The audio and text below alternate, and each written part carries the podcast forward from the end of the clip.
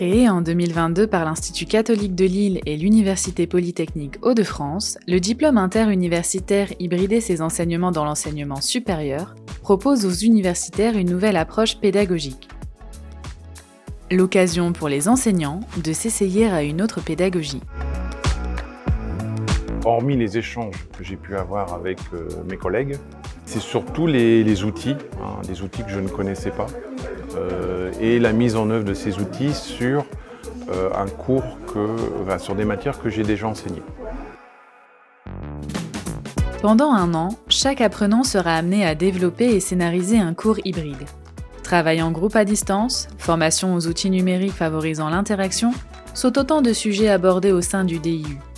Lui-même conçu en hybride, il permet aux enseignants de vivre l'expérience de cette approche pédagogique en tant qu'apprenant. Vraiment retravailler toutes les étapes de création d'un cours. Et ça, je pense que c'est intéressant et utile pour certains. Puis après, ben, le mode hybride, c'est vrai que ça fait peur parce que les gens se disent euh, ah il va falloir travailler à distance, etc.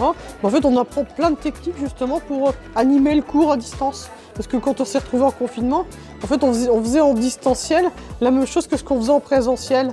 Et, ça, ça passait pas. On avait beaucoup d'absents ou beaucoup d'étudiants qui parlaient pas. là, on, on peut mettre des techniques en place pour les faire parler, pour les faire discuter avec nous.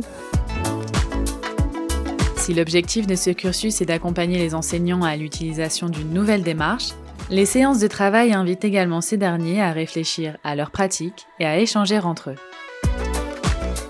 je n'attendais pas forcément, c'était effectivement de, mener une, réflexion vraiment sur ma pédagogie en général.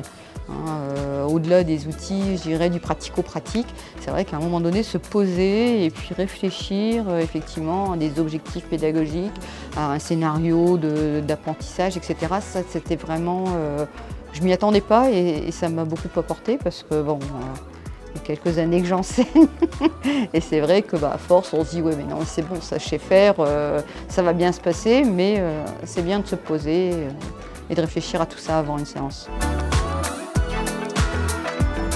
En déployant ce type d'enseignement, la volonté de l'université est d'exposer l'hybridation comme véritable atout didactique adapté au nouveau public.